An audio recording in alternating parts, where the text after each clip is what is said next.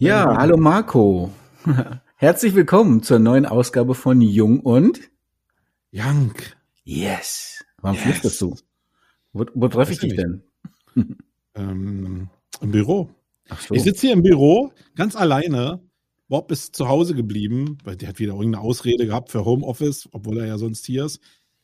Dann macht man ja als guter Chef, da lässt man ja so eine Ausrede einfach mal wirken. Und jetzt sitze ich wieder alleine hier. Ja, das, Und flüsterst du dann, wenn du alleine da sitzt? Hä? Und warum flüsterst du, wenn du alleine da sitzt?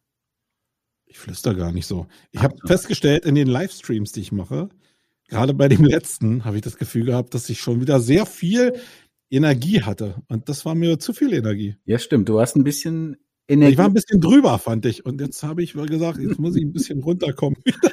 Okay, Marco, ich freue mich auf Folge 4 von Jung und Young. Ich habe wieder was vorbereitet und wie die Leute draußen ja mitbekommen haben, ähm, machen wir zwei heute nur so, als wenn du noch nicht wüsstest, um was es geht. Weil es leichte technische Probleme gab, aber ich finde das gar nicht so schlimm. Ich hatte ja in der Originalanmoderation auch schon gesagt, dass es diesmal, glaube ich, relativ leicht ist und man schnell merkt, um was es geht, um welches Thema aber ich mehr so die Hintergründe mal beleuchten wollte mit dir. Deswegen finde ich das gar nicht schlimm. Und ja, ich würde sagen, wir legen einfach noch mal so los, als wenn es den Als Mittwoch es keinen Morgen geben würde.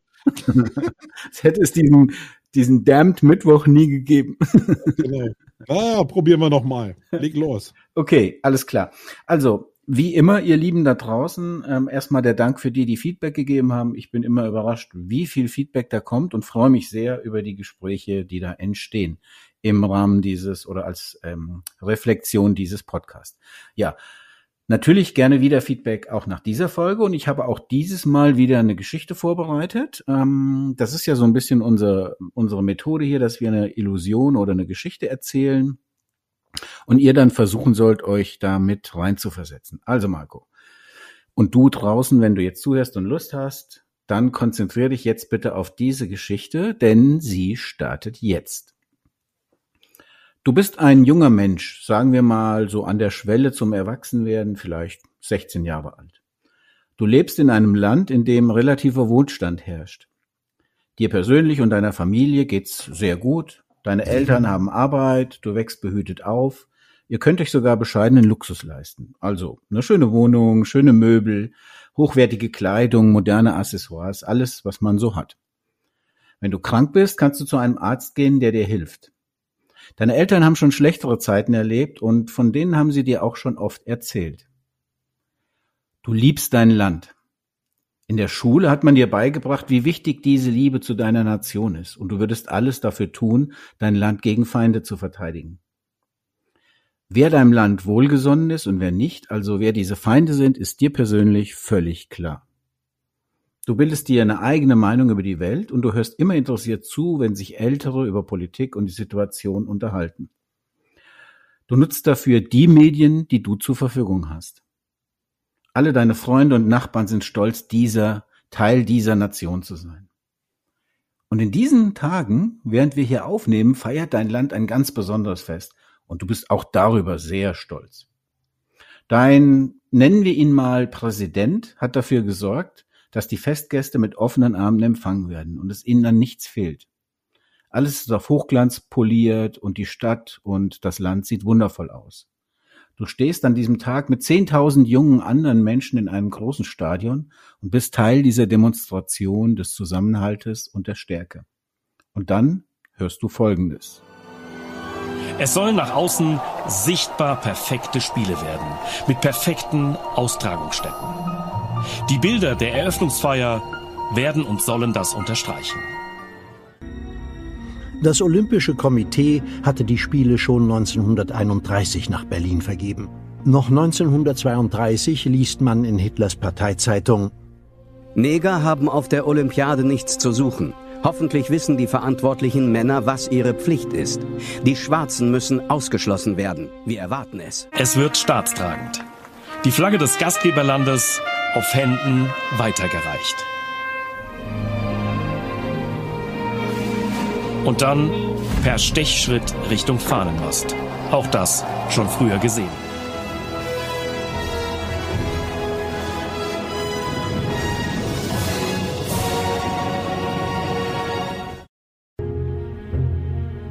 Die Straßen Berlins, überall in- und ausländische Gäste. Dazu ungezählte Angehörige von NS-Massenorganisationen. Das Trugbild einer freundlichen Diktatur. Aber auch die sogenannten Arier haben in Hitlers Diktatur keine Wahl mehr. Es gibt nur noch eine Partei mit nur einem Spitzenkandidaten. Hiermit erkläre ich die Olympischen Spiele, Winterspiele der 24. Olympiade in Beijing für eröffnet. Dort wird es keinerlei Diskriminierung geben, aus welchem Grund auch immer. In unserer heiklen Welt, in der Spaltung, Konflikte und Misstrauen ständig zunehmen, zeigen wir der Welt, ja, es ist möglich, dass Menschen erbittert miteinander ringen und doch gleichzeitig friedfertig und in gegenseitiger Achtung zusammenleben. Ich verkünde die Spiele von Berlin. Zur Feier der 11. Olympiade neuer Zeitrechnung als eröffnet.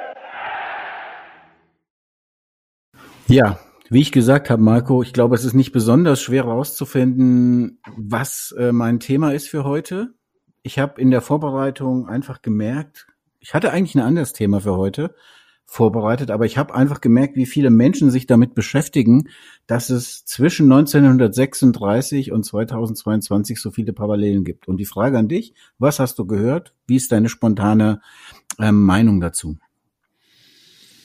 Ja, ist natürlich ein Riesenfass, was du da aufgemacht hast, aber ein Fass, was mich natürlich auch triggert irgendwie, weil die Verbindungen klassisch sind.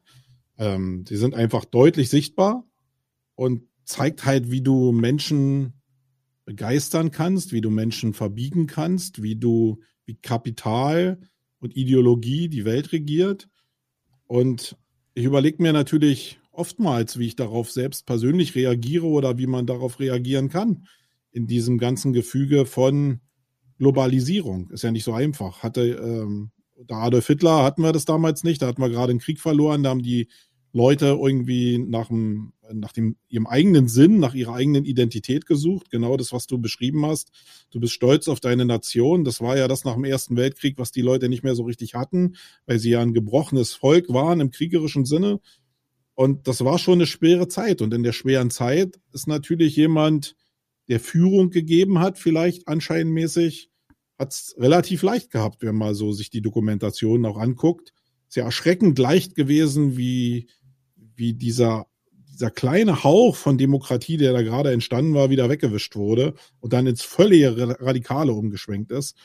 Und äh, so, ein bisschen sind die Parallelen natürlich zu China auch da. Also ich will jetzt nicht China jetzt mit äh, dem Nazi-Regime vergleichen, aber so dieses Totalitäre ist natürlich auch da. Und wenn man das mit den Uiguren sich anguckt, äh, ja, sind Tendenzen natürlich schon erkennbar. Also, mhm. also ich habe ähm, in Vorbereitung auf das Thema mir echt verschiedene Facetten angeguckt und das Spannende ist, es gibt viele Perspektiven dazu. Und ich würde dich und deswegen hatte ich auch die Illusion so aufgebaut, würde dich persönlich zunächst mal fragen wollen, 1936 oder auch 2022. Glaubst du, wenn du als 16-Jähriger von diesem, in diesem Staat gelebt hättest, jeweils in dem jeweiligen, glaubst du, du hättest in dem Stadion gestanden in dieser Masse? Oder glaubst du, in dir ist genug Demokratie, Revolutionsverständnis oder keine Ahnung, ähm, hast du in dir selbst genug Energie, um zu sagen, nein, ich hätte nicht in dieser Masse gestanden, ist natürlich ein Synonym für, ich wäre nicht mit diesem System mitgeschwommen. Und das würde mich mal interessieren. Nee, kann ich überhaupt nicht sagen, ruhigen Gewissens. Also ich glaube, die, also ich habe natürlich jetzt bin in der Demokratie groß geworden und da kann man jetzt großschnäuzig sagen, natürlich würde ich mich dagegen stellen. Aber äh, Angst ist schon ein Riesenträger. Also nicht jetzt, dass mir das System irgendwie was bietet, aber wenn das System so wie damals unter dem NS-Regime äh, einfach massiven Druck auf dich ausübt, bis hin zur Drohung mit Tod, äh, was ja in China ähnlich ist, puh, nee, also ich glaube nicht. Also viele sagen ja, dass sie sich dagegen stellen würden. So nach dem Motto, stell dir vor, es ist Krieg und keiner geht hin. Die Leute wissen aber, glaube ich, gar nicht, was Krieg bedeutet und welche gesetzlichen Instrumentarien auch da sind, um zu verhindern, dass du nicht dahin gehst. Selbst äh, in unserer Mobilmachung, die wir noch jetzt hier in der Bundesrepublik Deutschland haben, äh, sind ja Passagen drin für eine Generalmobilmachung, die den einen oder anderen schon erschrecken würden. Also ich würde mal behaupten, nein, also in dem System sowieso nicht, weil da erkennst du ja Freund und Feind gar nicht. Du hast ja nur dieses System wird dir eingebläut. Du bist stolz darauf und du glaubst, dass das der Nabel der, der Welt ist. Und das Feindbild wird dir ja auch ganz klar vor Augen geführt. Das heißt, du guckst ja mehr auf das Feindbild als auf das Innere. Genau. Ähm, Deswegen habe ich in der Geschichte ja auch gesagt, wer der Feind des Staates ist, ist dir relativ klar. Genau. Also ich denke, in China wird, werden relativ wenig Menschen Probleme mit dem Umgang mit den Uiguren haben, weil sie es einfach nicht anders ähm, kennen und weil sie einfach im Prinzip komplett indoktriniert sind durch das System. Und das war ja früher bei den Nazis ähnlich.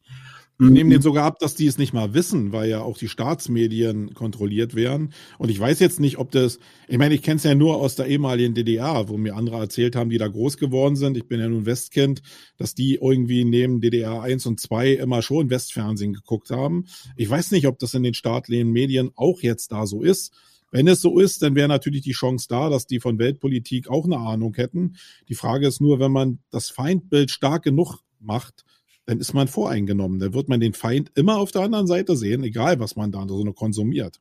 Das Witzige an der Nummer fällt mir jetzt gerade ein, muss ich mal zwischendurch erzählen, dass ich ja 40 Kilometer von der damaligen Grenze weg wohne, nur 40 Kilometer. Das heißt, wir sind sonntags, wenn wir Besuch hatten vom Bodensee oder so, Leute irgendwie aus, aus dem südlichen deutschen Gefilden, dann sind wir an die Grenze gefahren und haben uns die Ostzone angeguckt und haben uns die Grenze angeguckt, die mit ihrem Trabi da langgetackert sind. Ja, da waren tatsächlich Aussichtspunkte in der Rhön, in Tannen zum Beispiel mhm. und in Teiden. Und ähm, ja, und dann haben wir tatsächlich auch wirklich in das andere System schauen können. Und es war nicht nur so, dass die Menschen in der DDR, das war natürlich da schon riskanter, Westfernsehen zu gucken, aber wir haben hier auch Ostfernsehen geguckt. Und natürlich. ich habe tatsächlich schon relativ früh, also ich weiß nicht das Jahr genau, aber mit elf, zwölf, dreizehn Jahren habe ich schon festgestellt, dass der Schwarze Kanal damals mit Eduard von Schnitzler für mich quasi, das war für mich die beste Satire-Sendung, weil ich wusste ja, also ich hatte ja eine Realität im Westen und ich wusste, wie sie dort dargestellt war. Und das hat mir so ein erstes Gefühl für Propaganda gegeben. Und das, ähm, auf Propaganda kommen wir später auch nochmal zurück. Aber die Frage, die ich noch im Anschluss habe, also erstmal zu deiner Antwort, hättest du in der Masse gestanden? Ich habe da auch für mich natürlich drüber nachgedacht und ich für mich persönlich kann da relativ sicher sagen, ja, ich hätte in der Masse gestanden. Ich glaube, ich habe nicht genug, ich hätte nicht genug innere Motivation gehabt, um gegen so ein System zu rebellieren. Denn wenn man sich das mal anschaut, dann haben ja die Menschen, die dort systemkonform ähm, leben, die haben natürlich auch deutliche Vorteile. Und ich glaube, die hätte ich auch nutzen wollen. Also ich komme ja später vielleicht noch mal drauf oder wir kommen gemeinsam vielleicht noch mal drauf, dass es schwierig ist, mit dem Finger auf andere Menschen zu zeigen. Und ich glaube, das ist einer der Gründe. Es kommt immer auf das individuelle Umfeld an. Und dann, genau, und auch auf die Abhängigkeiten. Ne? Also ich glaube, die, die immer ein bisschen ähm, revolutionärer da unterwegs sind, sind ja oftmals junge Menschen. Das heißt, umso mehr, wenn du älter bist, hast du in der Regel mehr zu verlieren. Du hast in dem System vielleicht dir irgendwas aufgebaut, du hast eine Abhängigkeit deiner Familie gegenüber und so. Und sobald du was zu verlieren hast, ist dein Einsatz natürlich deutlich größer, als wenn du halt ein junger Mensch bist. Und selbst in der letzten Woche habe ich noch eine Dokumentation gesehen, wo auch so revolutionäre Jugendliche irgendwie interviewt wurden, die damals auch äh, das NS-Regime überlebt haben und da einfach nur Flugzettel gegen die NSDAP verteilt haben, die man jetzt interviewt haben und die unter Tränen erzählt haben, wie naiv sie eigentlich waren, zu denken, dass man mit Flugblättern das Regime hätte aufhalten können. Aber natürlich gehört das ein bisschen dazu. Widerstand entsteht aber denn genau in der Zelle, die eben irgendwie das, die noch naiv sind, die nichts zu verlieren haben. Ähm, ich glaube weniger unter Leuten, die dann schon was aufgebaut haben in dem System und die wirklich was zu verlieren haben, wie Kinder, wie Haus, äh, Familie grundsätzlich. Das ist wirklich, das wird echt verdammt schwer und äh, Das ist ja auch das perfide an manchen Systemen, dass gerade durch diese Bonifizierung der Systemtreue ja Menschen auch wirklich noch enger an das System gebunden werden. Also wenn du eben nach Ungarn an den Plattensee reisen durftest, statt äh, in deiner Dacia nur zu sitzen den ganzen Sommer, dann war das schon sehr attraktiv. Und ja, die Frage, die sich aber für mich dann in der Folge anschließt, ist, ich habe relativ viele Freunde in der ganzen Welt. Also in Südamerika, in Afrika, in Asien bin ich ständig mit Menschen im Kontakt. Auch heute Morgen habe ich zum Beispiel mit einer Bekannten aus China geschrieben und die haben eine, manchmal eine komplett andere Sicht auf die Dinge in der Welt, obwohl, in Anführungszeichen, obwohl sie modern gebildet und äh, wirklich auch clevere Menschen sind. Und ich frage mich dann, das sind auch Menschen, die teilweise jetzt wie diese äh, Bekannte wirklich auch kapitalistisch orientiert ist. Also sie hat ein Unternehmen mit 2800 Mitarbeitern, aber die Frage ist, wer bestimmt denn eigentlich? Also sie sieht ja die Welt ganz anders als ich. Sie würde ja zum Beispiel sagen, ähm, das, was in Hongkong passiert ist, wo die Demokratie faktisch abgeschafft wird, wo die Presse unterdrückt wird, wo Demonstranten eingesperrt werden, oder was in anderen Ländern der Welt passiert, empfindet sie ja eher als okay, normal, vielleicht nicht gut, aber als normal, weil sie sagt, dafür habe ich dann in meinem System sehr viel Sicherheit. Und ich sage ja immer in den Vorträgen, Menschen suchen Sicherheit. Und die Frage ist, wer bestimmt eigentlich, welche Anschauung die richtige ist? Hast du manchmal selbst auch Zweifel daran, dass unsere demokratische westliche Sicht der Dinge, ob die immer die richtige ist? Und ich gebe noch ein Stichwort und dann bin ich auf deine Antwort gespannt. Gerade Covid-19 war ja auch so ein Beispiel, wo viele Menschen, gerade die aus Südamerika, mich gefragt haben, was? Ihr könnt das entscheiden, ihr dürft da das und das und das entscheiden oder da wird diskutiert. Warum wird da diskutiert? Bei uns entscheidet das der Staat und so wird's gemacht und Punkt. Ja. Und da habe ich mich schon oft gefragt, wer entscheidet eigentlich, was das bessere System ist? Ich glaube, das Kapital entscheidet. Das ist der, der große Unterschied zwischen den Systemen. In dem einen System entscheidet das irgendwie ja eine Elite und in dem anderen entscheidet das das eher das Kapital als die politische Elite, würde ich jetzt mal behaupten. Also ähm, ich, ich glaube, das ist schwierig. Ich meine, diese Systeme entspringen ja irgendwie der, der Entwicklung der Welt. Wenn du siehst, wie wir uns in Europa entwickelt haben, dann ist das eine Folge des Krieges, des Zweiten Weltkrieges. Und äh, diese, dieser Freiheitsgedanke oder dieser andere Ansatz von Gesellschaft basiert ja auf den Erfahrungen, die wir eben im Zweiten Weltkrieg hatten, zumindest in Europa. Äh, mit vielen ähm, Ländern. Jetzt so vielleicht nicht Amerika, die haben auch was dazu gelernt, aber so grundsätzlich sind ja diese Sachen ausgebildet worden aus der, aus dem Learning des Zweiten Weltkrieges. Und China hat ja auch seine kriegerischen Erfahrungen gehabt, die haben aber eben anders darauf reagiert. Also beide haben irgendwie probiert, eine Struktur aufzubauen nach ihren kriegerischen Auseinandersetzungen. Und wir haben eben mit Hilfe der Amerikaner äh, so ein freiheitlich-kapitalistisches System aufgebaut und die haben eben eine andere Führung aufgebaut. Geht es jetzt den Menschen da grundsätzlich, also nicht die, die gegen das System schwimmen, sondern die in dem System drin sind, geht es denen schlechter, außer jetzt vielleicht bestimmten Bevölkerungsgruppen, würde ich jetzt nicht mal behaupten. Also wir haben ja, wir haben ja auch nicht alles richtig. Also ich meine, wir haben Obdachlose, in Amerika liegen die Leute auf der Straße direkt neben der Wall Street.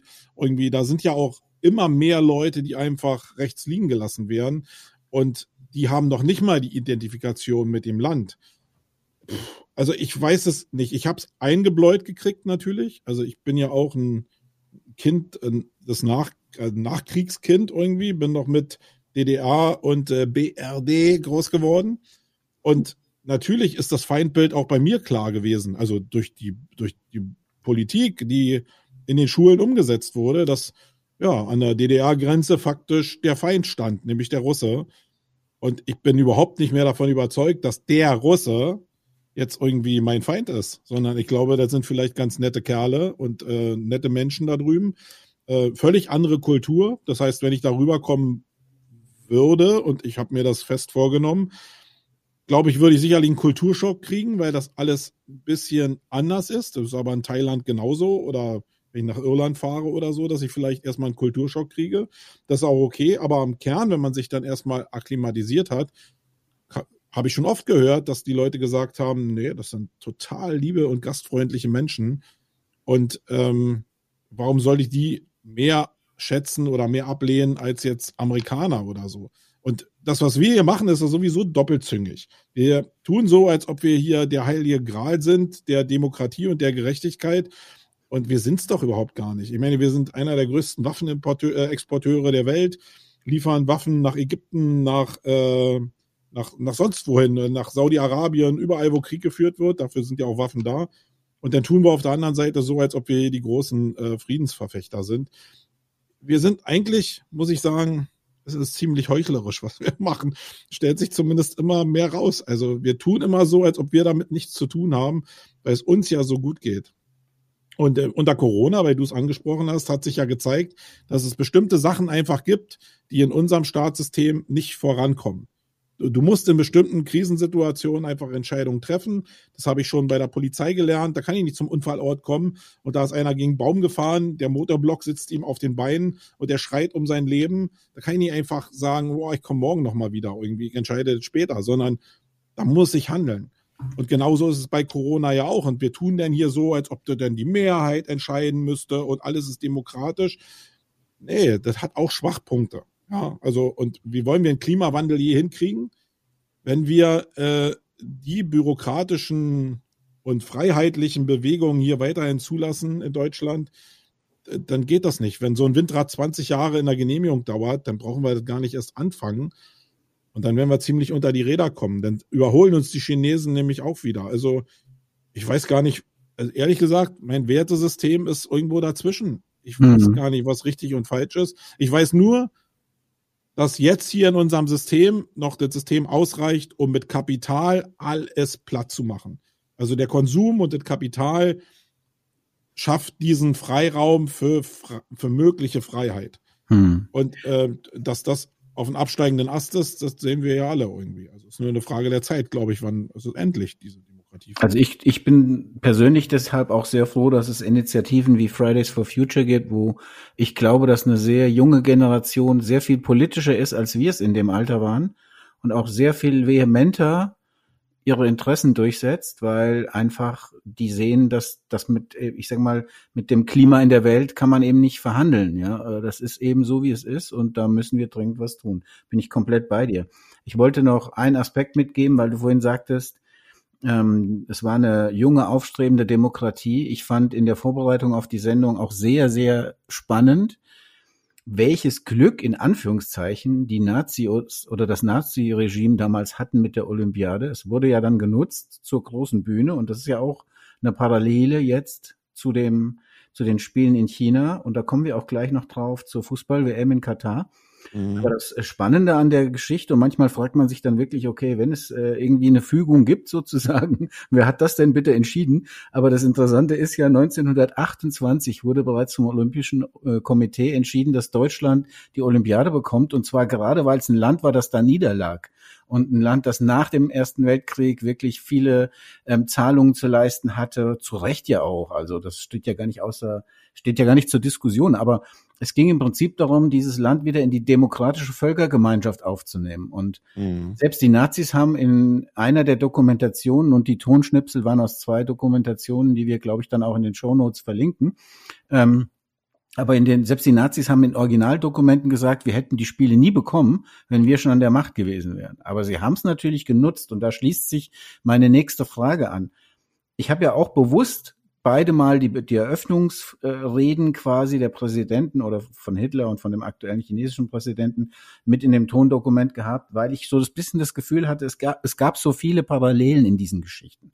Nur eine Person, die wählbar ist in diesem Staat, nur eine führende Partei, so eine vermeintliche Diskriminierung von Minderheiten, was natürlich bei Nazis keine vermeintliche war, um das klar und deutlich zu sagen, ja. Also das war ähm, ja mit keiner Silbe auch nur in irgendeiner Form gut zu heißen. Aber was ich sagen will, es gibt so Parallelen, die ja quasi 90 Jahre später wieder stattgefunden haben. Und die Frage ist, ich hätte nie gedacht, als ich klein war oder als ich noch viel jünger war, dass in der Zukunft solche Dinge wieder funktionieren könnten, in einer modernen, aufgeklärten Gesellschaft. Und im Endeffekt nutzen beide Systeme diesen sportlichen Großevents für Propaganda. Also für die bewusste Manipulation von Menschen, eigentlich sogar von der Welt, um ihr eigenes Image aufzupolieren. Und da habe ich mir die Frage gestellt, ist Propaganda nicht letztlich eigentlich nur sehr cleveres Marketing? Jetzt mal ganz wertfrei davon, dass in beiden Systemen, natürlich besonders bei den Nazis, aber auch in China, viele Dinge einfach nicht zu akzeptieren sind, moralisch. Ja. Aber grundsätzlich ist Propaganda ja eine sehr effiziente Marketingmethode oder versuchen wir, wir versuchen ja im Marketing auch permanent Menschen zu manipulieren. Natürlich auf einem anderen Level. Aber letzten Endes Frage ist die Frage für mich, ist Propaganda nicht eigentlich nur sehr, sehr krasses Marketing? Ja, hundertprozentig. Also ich meine, du musst ja faktisch für deine Staatsform oder für deine Regierungsform ja auch Marketing machen, damit du Menschen erreichst. Warum machen wir Marketing, um Menschen zu erreichen? Und es, es interessiert ja überhaupt gar keinen äh, da draußen, dass es einen Adolf Hitler gibt, wenn keiner von Adolf Hitler erfahren hätte. Ähm, Gut, er hat's mit Gewalt natürlich, also seine Form des Marketings war ja dann rohe Gewalt am Ende vielleicht ein bisschen. Das ist vielleicht nochmal eine andere Form, will ich noch nicht mal mit Marketing gleichsetzen. Aber die Sprachrohre, die da hervorgebracht werden, äh, sind natürlich immer, kannst du immer Parallelen ziehen zu Feldern wie Marketing oder PR-Arbeit oder whatever, äh, Medienarbeit, Medienbeeinflussung. Das spielt natürlich alles zusammen. Die Frage ist nur, die ich mir stelle, es geht ja immer darum, dass, dass der, der das halt, der, der, der das Staatsoberhaupt ist, dass das ein Arsch sein muss. Und das ist ja, leider hat die Geschichte immer nur Ärsche hervorgebracht, äh, muss man wirklich mal sagen. Aber im, im, im Kern ist es ja so, dass ähm, auch die Chance bestehen würde, dass da ein guter rauskommt. Und wenn ich das jetzt vergleiche mit Amerika, waren jetzt die Spiele, die in Los Angeles damals stattgefunden haben, die ja auch totale Propaganda waren, nachdem ja, glaube ich, die Spiele davor boykottiert wurden irgendwie. Ähm, In Moskau, genau. War das nicht genau dieselbe Propaganda, nur von der anderen Seite? Und ist das dann, wenn ich mir jetzt hier letzte Woche den Super Bowl angeguckt habe und jetzt denke, okay, ist äh, Pepsi jetzt als Hauptsponsor, äh, wie gesagt, überhaupt keine Vergleiche mit dem Nazi-Regime, das ist natürlich total abstrus. Ähm, aber ist jetzt Pepsi nicht auch eine Form der kapitalistischen Prägung irgendwie, die halt in Masse so rausstechen, dass die irgendwas einfach dir vorsetzen und in dem Fall halt die Halbzeitshow machen, wo, wo ich mir schon gedacht habe, ich liebe Hip-Hop und ich liebe diese Menschen, die da, ich liebe diesen Aufbau, ich liebe eine Menge da dran. Aber ich habe den Moment gehabt, wo ich da gesessen habe und gesagt habe, sorry, das ist halt, die reden nur von Gangstertum, also alles, was against eigentlich ähm, das System ist. Und jetzt stehen die da auf der Bühne vor einem, vor einem Milliardenpublikum und feiern sich dafür, dass sie Drogen auf der Straße verdickt haben, dass sie ein mieses Frauenbild haben, dass sie äh, die Waffenlobby unterstützen oder Waffenträger sind in diesem System. Also viele Sachen, die einfach überhaupt nicht cool sind, werden da von Pepsi gesponsert in so einem Riesen-Event abgefeiert. So wie es ja früher bei den Römern war, in den, in den Arenen, wo Wagenrennen und so stattgefunden haben. Äh, so ähnlich. Also, umso weiter wir zurückgehen, umso eher sehen wir ja auch immer, dass es eigentlich immer derselbe Humbug ist. Mhm. Manchmal kommen also richtig üble Bastarde raus, so wie Adolf. Und manchmal sind eben Leute, wo man sich schon streiten kann. Okay, wie, wie schlimm ist der denn jetzt? Wie schlimm ist jetzt so ein chinesischer Machthaber, der natürlich mit den U Uiguren da wirklich ein Teufelszeug macht?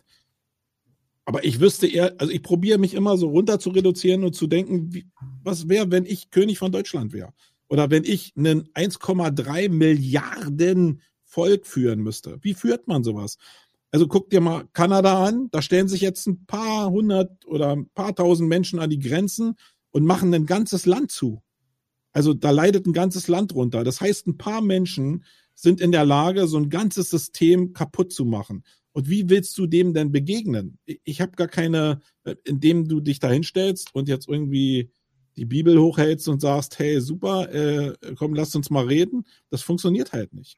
Also wo ist, ich weiß nicht, wo die Grenze ist, wo du Menschen, die wirklich radikal Umsturz wollen, Revolution wollen, wie du die einfangen kannst, wenn nicht am Ende sogar mit roher Gewalt leider. Also ich will nur mal kurz auf, auf diese auf dieses Thema Reichweite, weil ich glaube auch, dass Propaganda letzten Endes nur initiiert wird, um Reichweite zu generieren und wenn wir im Marketing-Jargon bleiben, um ein Branding aufzupolieren. für ein Land in dem Fall dann eben ein Image aufzupolieren. Interessant ist ja an dieser Olympiade gewesen, dass man denkt ja dann so Winterspiele, ja, da sind alle Völker der Welt hätten die gerne, sagen wir mal zumindest die im Norden, die Winterspiele.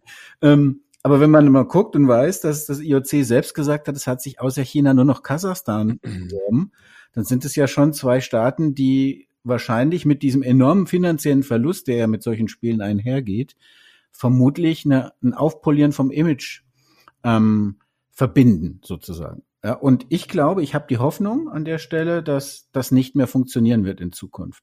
Also ja. ich denke, wenn ich jetzt gucke, ich habe tatsächlich ich habe im Vorfeld der Olympiade, äh, der Olympiade natürlich auch oft gehört, ich boykottiere das etc. Dann kommt ja noch dazu, dass das wirklich zu unsäglichen Zeiten übertragen wird. Aber ich habe tatsächlich keine Minute geschaut. Also nichts von diesen 14.800 Biathlon-Medaillen, die da verteilt werden scheinbar. Ja, unglaublich, wie viele Biathlon-Wettbewerbe es gibt. Aber, und Rodeln, auch ganz genau, krass ich, irgendwie. Ich, ich immer nur Nachrichten. Nachrichten. Und ansonsten habe ich nichts konsumiert von diesem Produkt. Und ich überlege ernsthaft, ich bin ja Fußballfan, und ich überlege aber ernsthaft, ob ich mir die WM überhaupt anschauen soll im Dezember in runtergekühlten Stadien, in denen gefühlt, was von Amnesty International ähm, mitgeteilt wurde, 15.000 Menschen gestorben sind in Summe während des Baus. Dann ist das für mich einfach nicht akzeptabel, ja. Und dann überlege ich mir, und ich glaube, wenn ich jetzt so gucke, Konsum, Olympiade und was im Vorfeld der WM in Katar stattfindet, habe ich die Hoffnung, dass diese Methodik dann doch am Ende nicht mehr so funktioniert, wie sie vielleicht 1936 funktioniert hat. Naja, also bin mir überhaupt. Ich, ich weiß das im Endeffekt überhaupt gar nicht. Ich weiß nicht, wo da die Grenze ist. Auch mit den Toten ist natürlich so, wir probieren hier in Deutschland alles total safe zu halten. Aber ist das die Realität, wenn wir davon ausgehen, dass wir, jetzt guckt der Klimawandel an, wenn wir wirklich was bewegen wollen in der Welt, dann werden wir radikale Umbauten machen müssen ein Teil dieser Langsamkeit äh, ist ja, kommt daher, dass wir eben diese Sicherheitsaspekte einfach darauf setzen. Aber ich meine, die, die Pyramiden sind damals auch nicht ohne Verluste gebaut worden, irgendwie. Du, du musst irgendwelche Sachen musst du loslassen, damit du so eine Bauwerke hin. Also ich glaube, der Einsatz stimmt jetzt einfach nicht zwischen Olympischen Spielen, FIFA und den Toten. Da gebe ich dir völlig recht. Hm. Aber wenn wir jetzt weltpolitisch, sagen wir mal, die Aliens würden kommen, ja, und wir müssten jetzt Verteidigungsanlagen bauen oder so und müssten alle zusammenhalten, da würde doch, also ein deutscher Bürokrat, der da hinkommen würde und sagen würde, ja, wir müssen jetzt aber erstmal die Baubestimmungen jetzt hier überprüfen. Nee, sorry, da sind die Aliens, lass uns loslegen. Und dann musst du auf Sachen verzichten, die lieb geworden sind und die Menschen geschützt haben, um das große Ziel im Endeffekt zu verfolgen. Und dann ist es halt schwer zu sagen, hey, nee, wir können uns Tote nicht leisten, sondern ja. das ist dann Teil des Systems. Ich, und jeder Tote, will aber nicht falsch verstanden werden, ist zu viel. Aber bestimmte Sachen erreichst du nur, wenn du bestimmte Sachen, die dir liebgewonnen sind, einfach außen vor lässt. Und da, wo es sich wirklich unterscheidet, ist, es gibt gar keine, es gibt gar keine Notwendigkeit, den IOC oder die FIFA das zu überlassen, dass so viele Tote da entstehen, weil der, weil der Grund sinnlos ist. Ja, zwischen Aliens ich, und alle sind jetzt irgendwie betroffen und der FIFA und der, ähm, der, der dem IOC, da, da ist halt gar keine Verbindung zwischen den Themen. Da würde ich auch gerne widersprechen wollen, weil ich glaube, ehrlich gesagt, das ist menschenverachtend zu sagen, im Jahr 2020 folgend, ja, 21, 22, ist es noch nötig, auch in solchen Staaten wie Saudi-Arabien, Katar oder wo auch immer Stadien gebaut werden jetzt, ähm, dass da Menschen unter den Umständen arbeiten müssen, leben müssen und auch ihr Leben riskieren müssen, wie es ja jetzt ist. Klar, äh, beim genau. chinesischen Mauer, bei den Pyramiden, aber das war ja auch eine andere Zeit. Und heute ist es eben so, dass das nicht mehr sein müsste und auch wirtschaftlich nicht sein müsste. Ja, aber die Zeit, also ich bin ja völlig bei dir. Mein, mein Ideal ist genauso, wie du das sagst. Und ich habe ja auch gesagt, der Anlass passt überhaupt nicht zu der Menge an Toten. Äh, das, das steht ja außer Frage.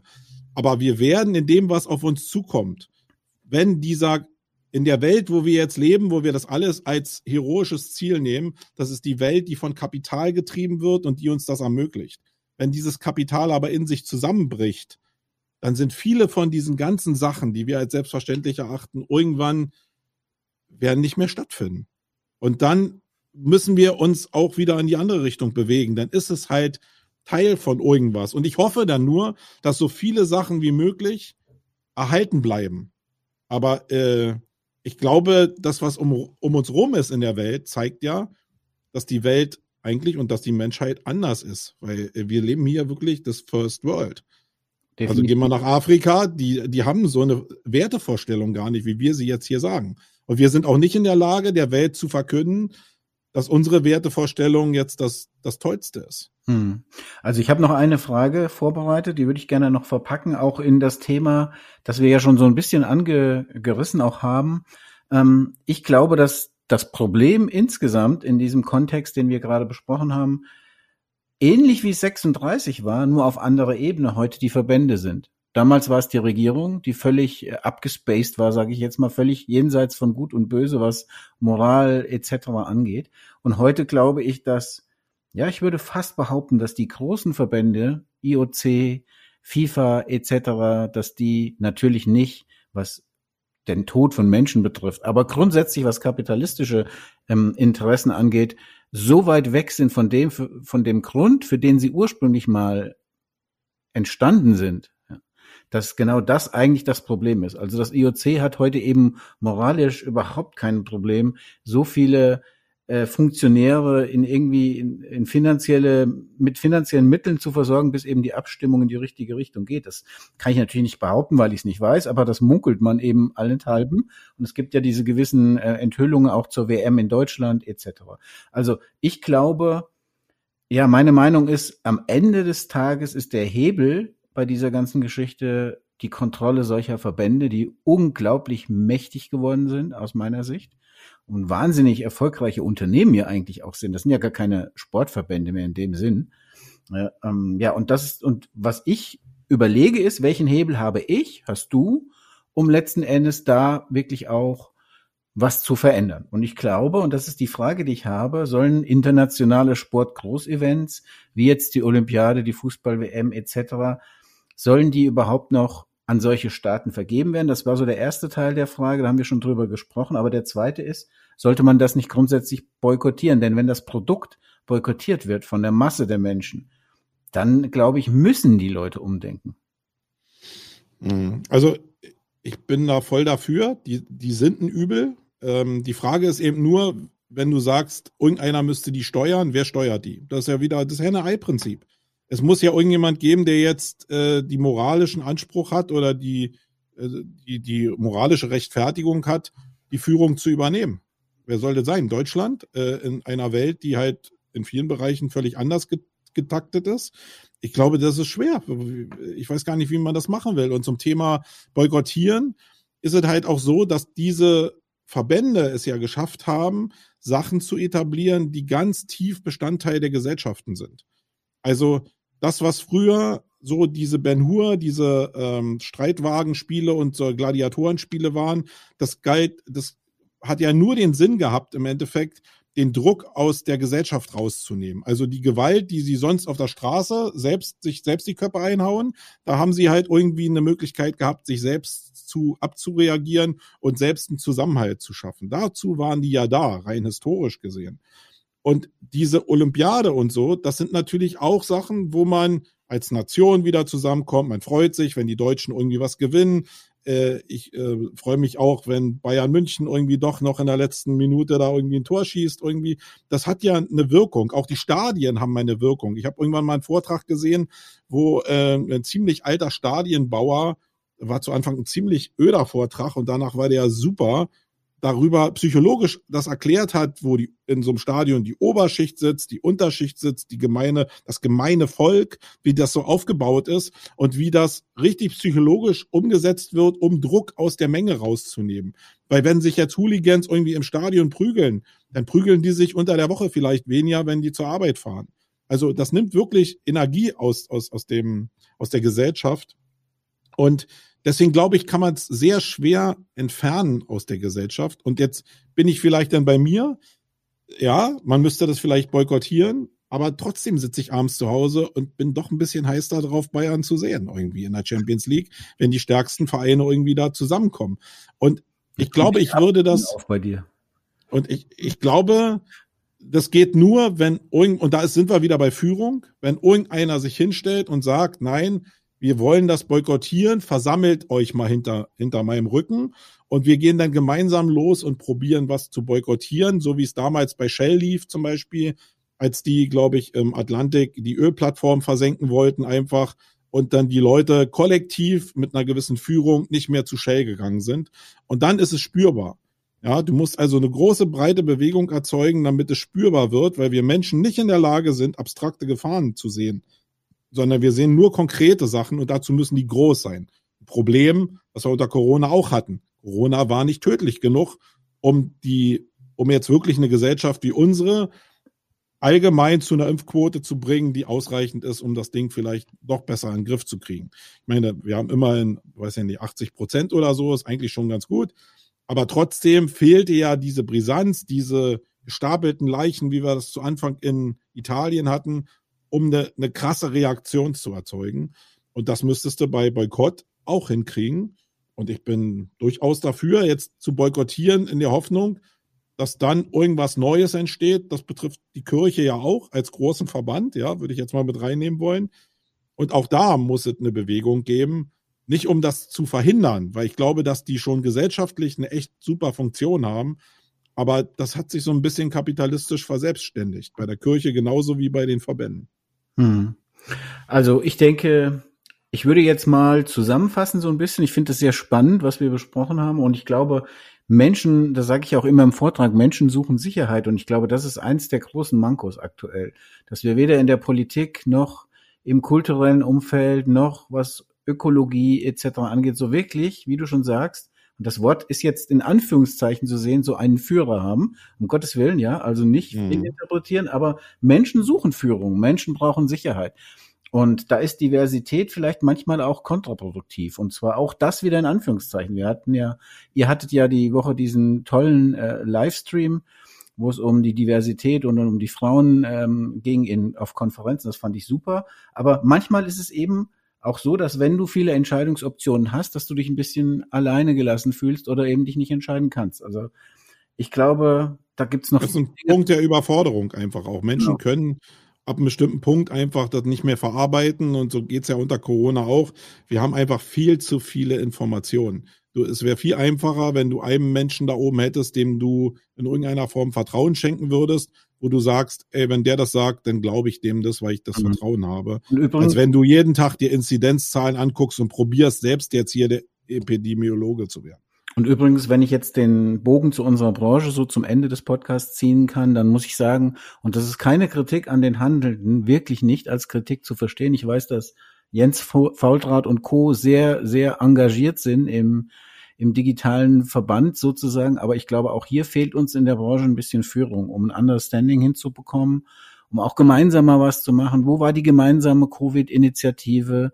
Wo waren all die Dinge aus unserer Branche? Da kam aus dem Marketing und aus dem Online-Marketing erstaunlich wenig. Und ich glaube, da haben wir auch gemeinsam alle noch eine Aufgabe. Ich habe ja, weil wir aber auch nicht gemeinsam irgendwie auftreten, sondern wir gerade unter Corona natürlich faktisch eine Horde von Einzelkämpfern waren mhm. und es nicht irgendwie einen Interessenverband gab, der sich irgendwie organisiert hat. Das ist ja die Stärke von Interessenverbänden. Mhm. Also ich gebe dir jetzt zwei Minuten Zeit, ähm, um mal zu überlegen, was du aus dieser Ausgabe, aus dieser Folge des Podcasts mitnimmst. Ich habe mir zwei Learnings für heute notiert.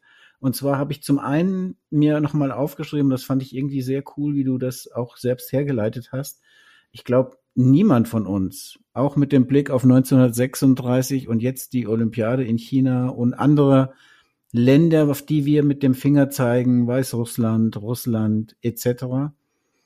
Ich glaube, niemand von uns ist gefeit davor, manipuliert zu werden. Also deswegen ist Marketing grundsätzlich auch ein starker Hebel, ein, ein gefährliches Instrument kann es auch sein, aber ich glaube, grundsätzlich ist ähm, für uns wichtig, dass wir nicht mit dem Finger auf andere zeigen. Die Kommunisten, die Rechten, die Querdenker, ähm, die Russen jetzt in dem konkreten aktuellen. Doch, die, ich würde dir widersprechen, die Rechten würde ich schon zulassen. Hm.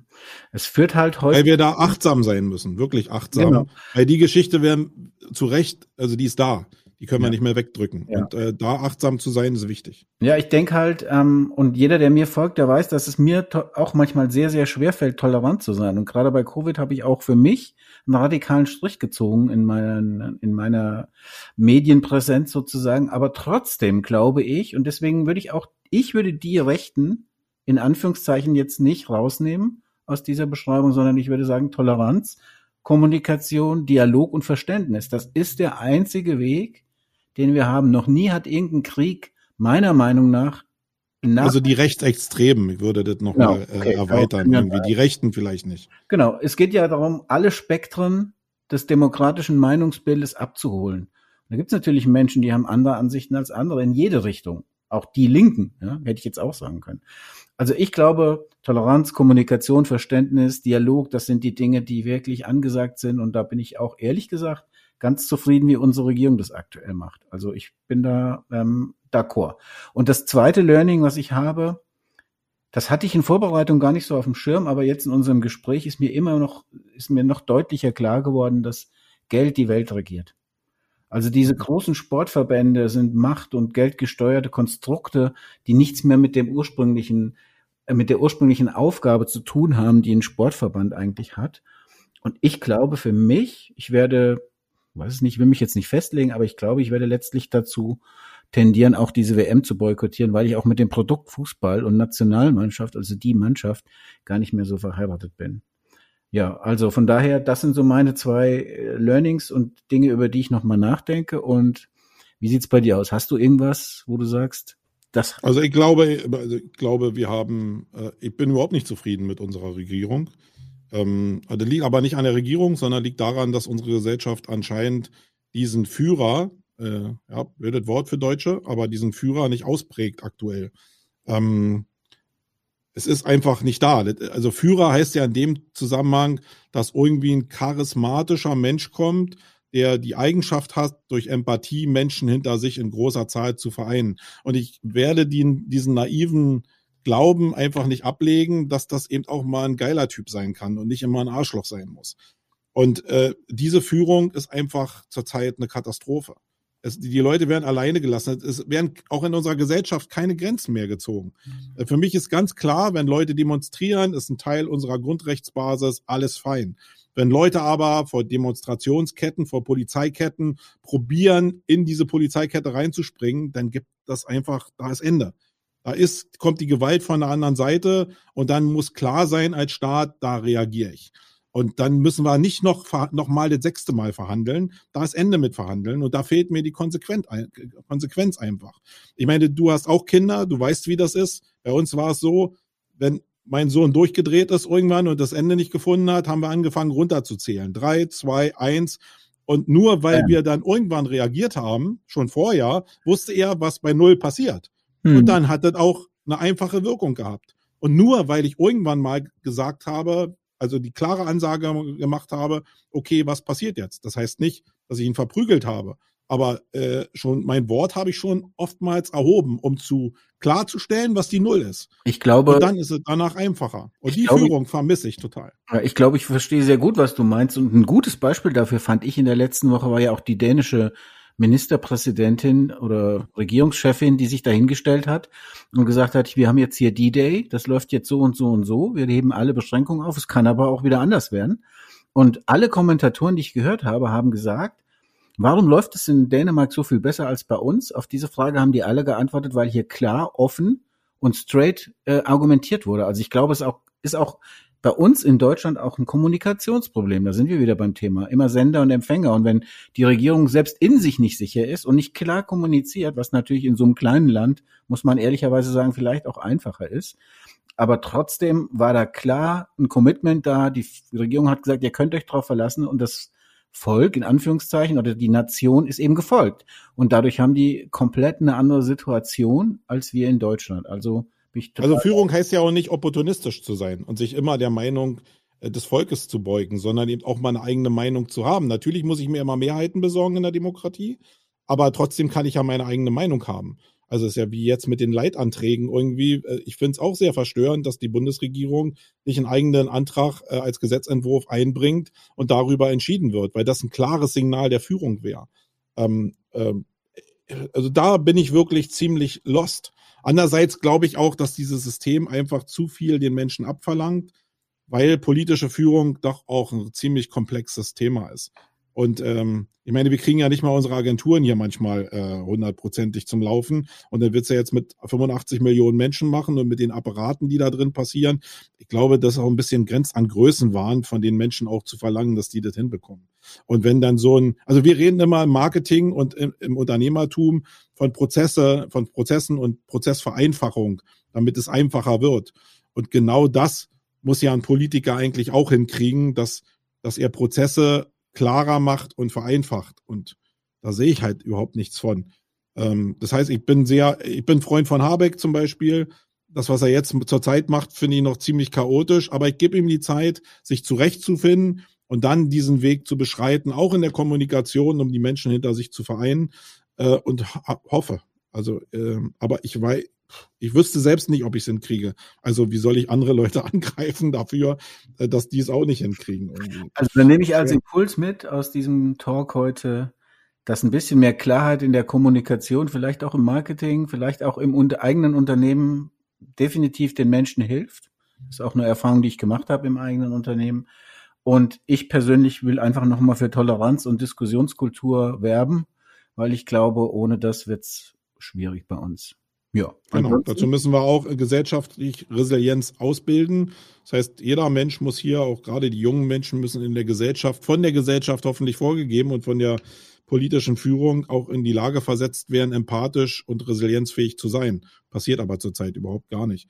Früher hatten wir eine Bundeswehr, da sind soziale Wege, äh, Werte ausgeprägt worden. Alternativ, wenn du nicht an die Waffe wolltest, gab es ein soziales Jahr. Man muss nicht an die Waffe, aber wenn du in einem Altenheim arbeitest oder mit Behinderten arbeitest als Alternative, das macht was mit Menschen. Also alle, die ich getroffen habe, die sind deutlich empathischer als die, die es nicht gemacht haben. Und manche kriegen es natürlich durchs Elternhaus, aber immer weniger Menschen kriegen das durchs Elternhaus. Und so eine Sachen fehlen mir einfach in der Gesellschaft. Äh, auch als klare Ansage, dass das Teil unseres Wertesystems sein soll. Cool. Ich danke dir für deine Perspektive, war wie immer spannend. Und da ich positiv enden danke möchte. Danke für deine. Da, da ich positiv enden möchte, die ganze Zeit mir das im Kopf rumschnattert, im wahrsten Sinne des Wortes, werde ich das jetzt noch los. Ich habe nicht nur den schwarzen Kanal geguckt, immer auf DDR 1 und 2, sondern auch immer Pitti, Platsch und Schnatterinchen. Die Älteren werden das noch kennen. Und mach's mit, mach's nach, mach's besser, oder? Richtig, mit Adi. Mit Adi, genau. Genau. Das waren sehr, sehr coole Sendungen, aber heute weiß ich ja, okay, da wurde auch und ich habe auch immer nur den schwarzen Kanal geguckt, weil die, ich war ja Polizist irgendwie, und die haben immer beim 1. Mai natürlich immer auf der Seite der Demonstranten gestanden. Und immer wenn du den schwarzen Kanal geguckt hast, hast du natürlich die Gegenseite sehr schön gesehen. Deswegen war es ein schönes Bildungsmedium für Polizisten. ja, also ich, ich habe das auch immer sehr gerne geguckt. Und äh, jetzt habe ich aber heute gelernt, und das ist ein mega spannender Gedanke, dass mach mit, mach nach, mach's besser und diese ganzen tollen Sendung, die es damals gab, aus meiner Perspektive natürlich auch dafür da war, einen Druck aus der Gesellschaft zu nehmen. Und das äh, war eine Formulierung von dir vorhin, die nehme ich jetzt mit. Ich freue mich aufs nächste Mal, wenn du wieder was vorbereitest. Ich mich auch, mein Lieber. würde sagen, halt, lass die nicht wegpusten vom Wind. Doch ist hier ruhig, aber soll ja kommen heute. Ja, bei uns geht's jetzt schon wieder los. Ja, ersten haben wir überstanden, zweiter kommt jetzt. Ja, schauen wir mal. Bis zum Alles nächsten klar. Mal, lieber Marco. Okay, tschüss. Tschüss.